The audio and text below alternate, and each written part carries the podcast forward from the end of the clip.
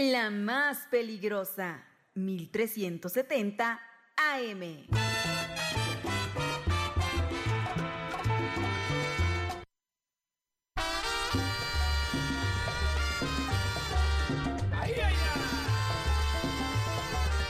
Ya son las 12 con un minuto, las 12.1 a través de la más peligrosa en el 1370 de AM www.peligrosa.mx y ahora también en cualquier plataforma digital de música como Spotify, Amazon Music, Apple Music, la que usted le guste, señora linda, señora bonita, bienvenida, bienvenido en este miércoles 3 de enero de 2024. Ya es el mediodía, yo soy Christopher y le traigo el resumen informativo más relevante, más importante de todo lo que se ha generado a nivel local, nacional e internacional en esto que son las rapiditas de la información. Que aquí arrancamos con el resumen de las noticias para que a usted no se le vaya absolutamente nada de lo que está ocurriendo en este miércoles, mitad de semana, primer miércoles del 2024, 3 de enero, ya más cerquita de la rosca de Reyes. Así que arrancamos con la información.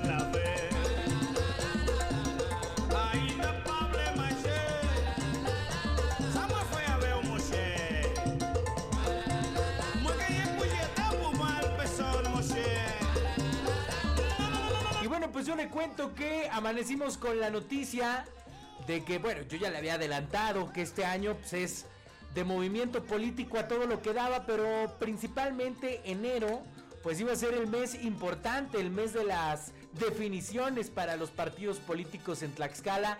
Y es que yo le quiero recordar, por si usted no sabía, que el próximo mes, mes de junio de este año pues estaremos renovando en Tlaxcala los senadores, los diputados federales, diputados locales, los ayuntamientos, las diputaciones locales y en su caso las presidencias de comunidad. Y con respecto a todo este movimiento político que se va gestando en Tlaxcala, pues mire, amanecimos con la noticia de que en un gran acuerdo el PAN y el PRI en Tlaxcala han firmado un convenio de coalición rumbo al proceso electoral de este año 2024. Las representantes del PAN y del PRI acordaron ir juntos en el proceso electoral de este año. Así es, hay coalición, el PRI y el PAN van juntos. Y es que Miriam Martínez Sánchez, presidenta del Comité Directivo Estatal del PAN, y Anabel Ábalos en Pualteca, presidenta del Comité Directivo Estatal del PRI, registraron ante el Instituto Tlaxcalteca de Elecciones el convenio de coalición Fuerza y Corazón por Tlaxcala rumbo al proceso electoral de 2024.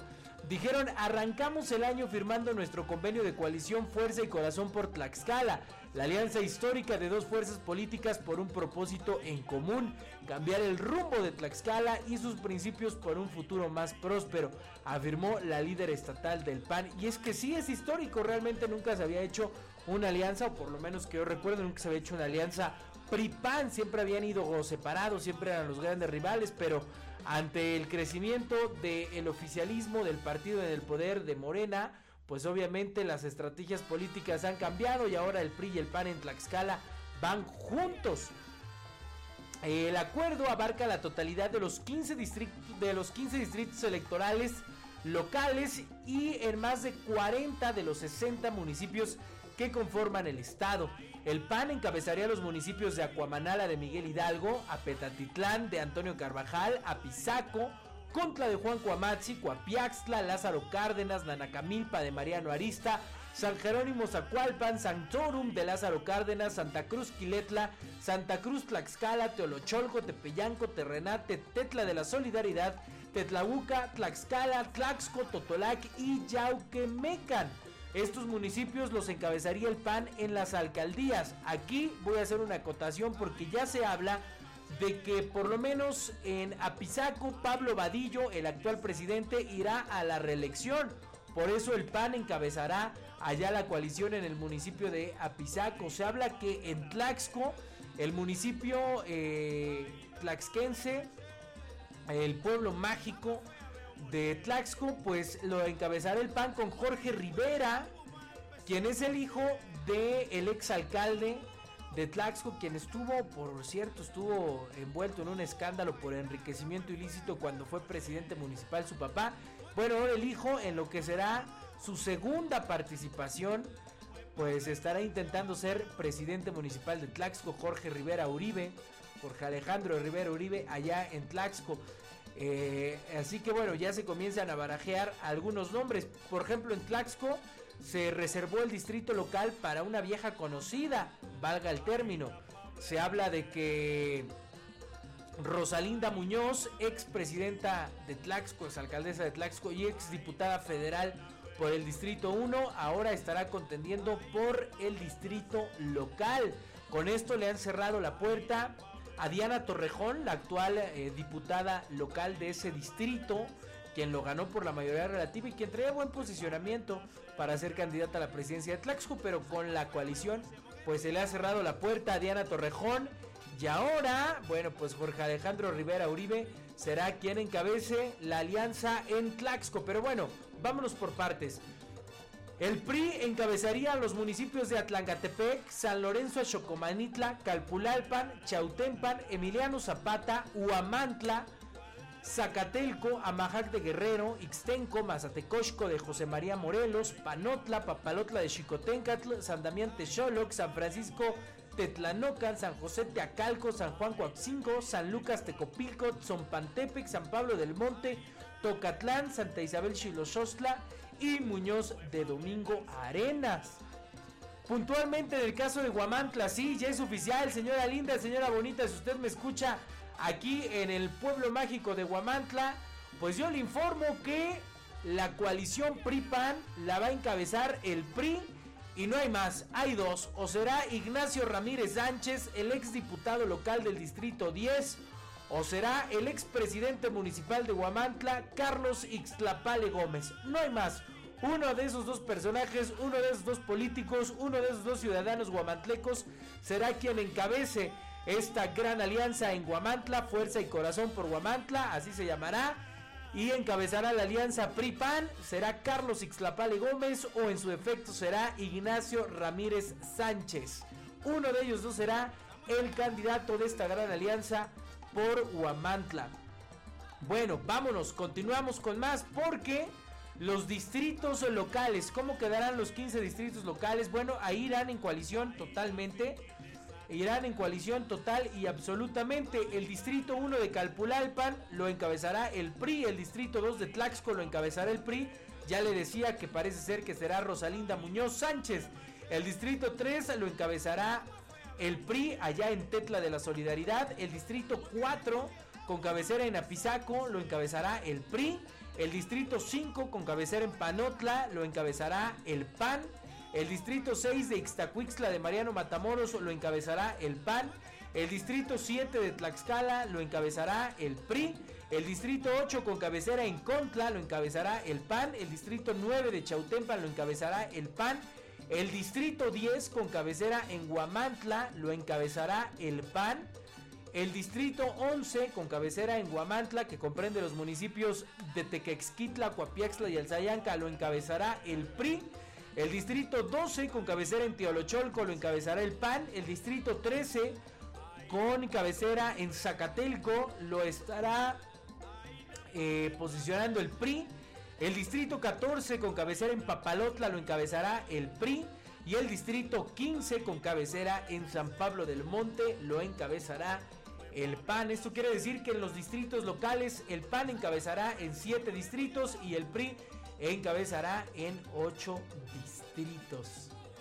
Así se están moviendo las cosas. Se habla de que eh, Tlaxcala, Tlaxcala Capital, que es uno de los municipios que estará encabezando Acción Nacional en la alianza, se habla que podría ser la actual senadora de la República, Minerva Hernández Ramos. Así que bueno, ya se comenzará, ya con esto se comenzará pues la definición de los nombres de los que serán las y los candidatos. Con esta gran alianza nos permitimos, con esta gran alianza no permitiremos más que el Congreso del Estado sea una oficina de trámite del Ejecutivo en donde se repita una y otra vez las iniciativas de la gobernadora vía fast track, dijo Miriam Martínez Sánchez. Con este acuerdo estamos seguros que en los municipios acabará el mal gobierno municipal de Morena y por supuesto con el mal gobierno estatal, puntualizó la líder del PAN en Tlaxcala. La presidenta estatal del Albiazul sostuvo que esta coalición es un hecho sin precedentes y es un hecho histórico que conlleva la convicción de detener el grave deterioro que vive Tlaxcala y contribuir a recuperar el rumbo del país. Abundó que el Partido Acción Nacional ha trabajado en los últimos dos años para fortalecer sus estructuras, consciente de que solo a través de ello podemos tener perfiles y una propuesta clara y contundente que permita recuperar aquellos espacios que en algún momento se tuvieron y acceder a otros en los cuales la sociedad no se ve como su principal alternativa electoral. Agregó, estamos seguros de que este convenio de coalición nos va a permitir llegar fortalecidos a las campañas y sobre todo al 2 de junio y con el trabajo unido de cada uno de nuestros militantes y simpatizantes podremos obtener la simpatía de la mayoría del electorado y así recuperar Tlaxcala, darle rumbo a nuestra entidad y evitar que las familias de siempre y los grupos foráneos de intereses sigan generando el grave retroceso en el que está inmersa nuestra amada Tlaxcala. Miren Martínez enfatizó que con la coalición Fuerza y Corazón por Tlaxcala vamos a ganar la mayoría de los ayuntamientos y distritos electorales. Así que es un hecho. En Tlaxcala por primera vez en la historia van juntos el PRI y el PAN, el PAN y el PRI en esta gran alianza, ambiciosa alianza que se llama Fuerza y Corazón por Tlaxcala. Falta ver quiénes serán los liderazgos que encabecen estas fórmulas, que encabecen estos eh, distritos y estos ayuntamientos. Por lo pronto, pues ya se firmó este convenio. En la firma de este convenio estuvo Anabel Ábalos en Pualteca, presidenta del Comité Directivo Estatal del PRI. Miriam Martínez Sánchez, presidenta estatal del Comité Directivo del PAN. Estuvo Carlos Quirós, secretario general del PAN en Tlaxcala. Y también estuvo Julio César Hernández Mejía, quien es delegado del CEN del PAN en Puebla, pero por supuesto que es uno de los liderazgos más fuertes del panismo en Tlaxcala. Hay la información.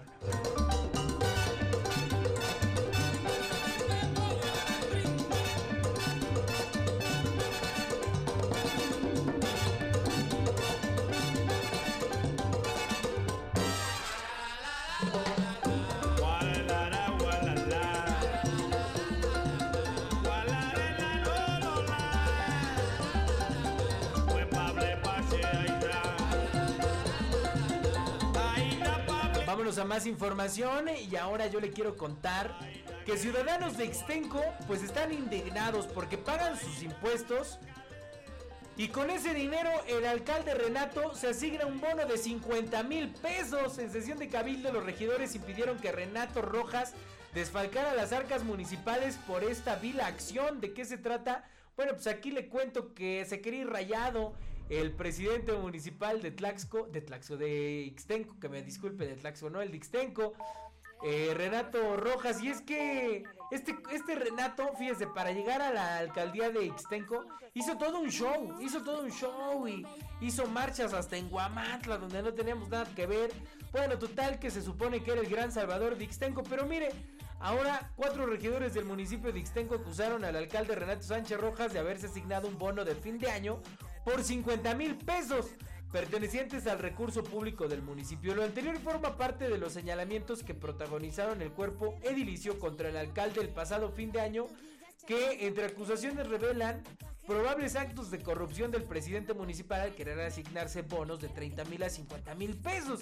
Sin embargo, en sesión de cabildo, los regidores impidieron que Renato Rojas desfalcara las arcas municipales con esta vil acción. Los regidores Omar Cisneros Quirós Loreli Itzel Solís Aparicio, Ana Karen Cabrera Galindo y Alín Lázaro Caballero señalaron que en la sesión ordinaria del Cabildo celebrada el pasado 21 de diciembre, el alcalde pues pretendía madrugarlos, pretendía madrugarlos con la aprobación de un bono anual de 50 mil pesos.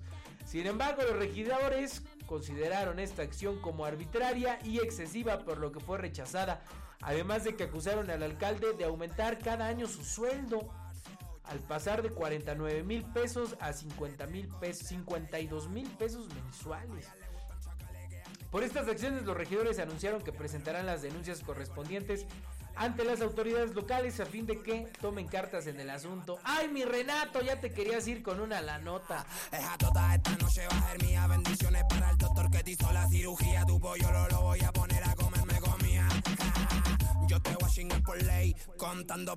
En más información, en información de otro índole, mire, yo le cuento que toman manifestantes casetas del Arco Norte entre Tlaxcala y Puebla y dejan pasar a cambio de una ligera cooperación y es que un grupo de manifestantes desde temprana hora tomó las instalaciones de la caseta de cobro de la autopista Arco Norte en el tramo Tlaxcala-Puebla, quienes permiten el cruce a cambio de una cooperación. Derivado de ello, ambos gobiernos estatales solicitaron la cooperación de elementos de seguridad pública para atender dicha protesta.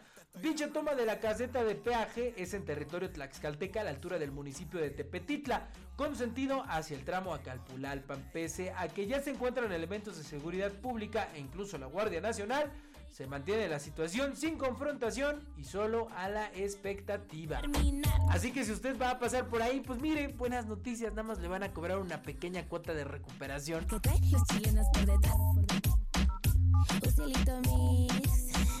Mátalos, papi. Es el Jordan 23, yo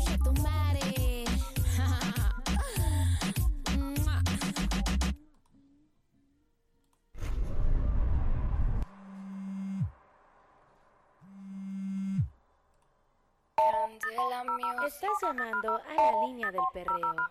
Para llamadas internacionales, marca el 569. Me está llamando un bellaco que me dicta dónde y Vámonos a información de carácter nacional y es que yo le cuento que la secretaria de Seguridad, Rosa Isela Rodríguez, informó que ya hay un operativo para encontrar rápidamente a las personas que están siendo buscadas. ¿De quién se trata? De los 31 migrantes secuestrados en Tamaulipas, quienes son de origen venezolano, colombiano, de Honduras, de Ecuador y también hay de México. Y es que la secretaria de Seguridad y Protección Ciudadana, Rosa Isela Rodríguez, reveló que el grupo de 31 migrantes secuestrados el pasado 30 de diciembre en Reynosa, Tamaulipas, está compuesto por personas originarias de los países antes mencionados. Dijo, se identifican a varias personas de varias nacionalidades. Venezolanos, ecuatorianos, hondureños, colombianos y mexicanos. Aseguró que se ha despegado un operativo de búsqueda en colonias donde podría estar el grupo de migrantes que fueron privados ilegalmente de su libertad. La conferencia de prensa del presidente Andrés Manuel López Obrador en las instalaciones de la base aérea número 8 en Mérida, Yucatán, la titular de la Secretaría de Seguridad Pública dijo que los migrantes fueron interceptados a bordo de un autobús en la corrida Monterrey-Matamoros. Dijo que el análisis de los videos de este autobús, el seguimiento de las rutas donde se transportaban eh, a estos migrantes, asimismo, el rastreo en la búsqueda de la utilización de binomios caninos en diversos sitios, pues ha dado que eh, dieron con las colonias donde se presume que estén siendo ubicados.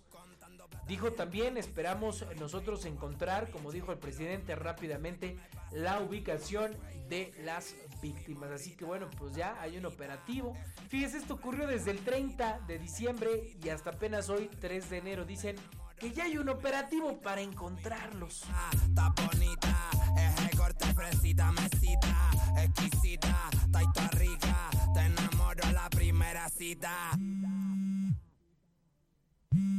Ah, te estoy llamando hace rato, te quiero ponerte en cuatro. Yo sé que tú quieres un vato, que le te corte bellaco. En más información, mire, yo le cuento que hubo una balacera allá en la Ciudad de México, en Rojo Gómez, en la alcaldía Iztacalco. La Fiscalía de la Ciudad de México dice que el agente abatido estaba fuera de servicio. Pero ¿qué está pasando? La Fiscalía Capitalina detalló que se investiga a 10 personas detenidas por portación de arma de fuego de uso exclusivo de las Fuerzas Armadas, por narcomenudeo y asociación delictuosa, entre otros delitos. Fíjese, la Fiscalía General de Justicia de la Ciudad de México informó que investiga a 10 personas detenidas por la posible comisión de los delitos de portación de arma de fuego exclusivo de las Fuerzas Armadas. Esto luego de la balacera entre policías y extorsionadores en Avenida Rojo Gómez en la colonia agrícola oriental, allá en Iztacalco. En un comunicado confirmó que uno de los muertos era agente de investigación, pero estaba fuera de servicio. O sea, uno de los probables responsables era eh, pues un policía de investigación. El informe policial señala que repelieron el ataque y como resultado de los hechos 10 hombres fueron detenidos entre ellos un policía de tránsito de la Secretaría de Seguridad Ciudadana y le aseguraron diversas armas de fuego. De acuerdo con reportes preliminares, elementos de la Secretaría de Seguridad Ciudadana fueron agredidos con disparos de armas de fuego cuando realizaban trabajos de campo para investigar la operación de una célula delictiva posiblemente dedicada a la extorsión. Dos personas perdieron la vida, entre ellas un agente de la Policía de Investigación quien se encontraba fuera de servicio. Siete personas resultaron lesionadas, entre ellas una menor de edad. Agentes de la Policía de Investigación pues, realizan trabajos de campo y gabinete, tales como entrevistas con posibles testigos de identidad y de los hechos, así como el análisis de las cámaras de videovigilancia. Personal especializado de la Dirección General de Atención a Víctimas acudió al sitio y a los distintos hospitales para brindar atención multidisciplinaria a víctimas directas e indirectas. Vaya, bastante fuerte esta balacera que se dio allá en Rojo Gómez, en la Agrícola Oriental, en Iztacalco, donde al parecer hay eh, pues policías de investigación de la Ciudad de México, tanto detenidos como un, un muerto, pero que no estaban en servicio, probablemente formen parte de esta célula de extorsionadores. Bueno, probablemente todavía no hay nada hasta lo que arrojen las investigaciones correspondientes. Yo te voy a por ley, contando plata de antes los 16, no hay break, te voy a dar tu milkshake, te lo voy a meter tan fuerte que me vas a gritar, no mames, güey. Ok, mi morrita, está bonita, ese corte fresita, mesita, exquisita. Ya son las 12 con 23 minutos, esto fueron las rapiditas de la información a través del 1370 de AM y www.peligrosa Punto MX. Ahí está el resumen informativo más relevante de todo lo que se ha generado hasta este momento. Son las 12.23. Recuerde que puede usted escuchar las rapiditas de la información en Spotify, Amazon Music, Apple Music o cualquier plataforma que a usted le guste. Son las 12.23. Yo soy Christopher y esto fue el resumen informativo más relevante a través del 1370 de AM.